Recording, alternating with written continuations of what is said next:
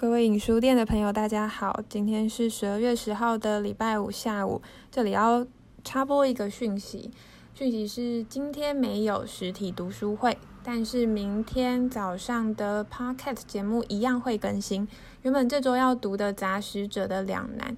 在上礼拜浩宁是说有读书会的，可是因为我们在装潢的工班时程上面有一些调整。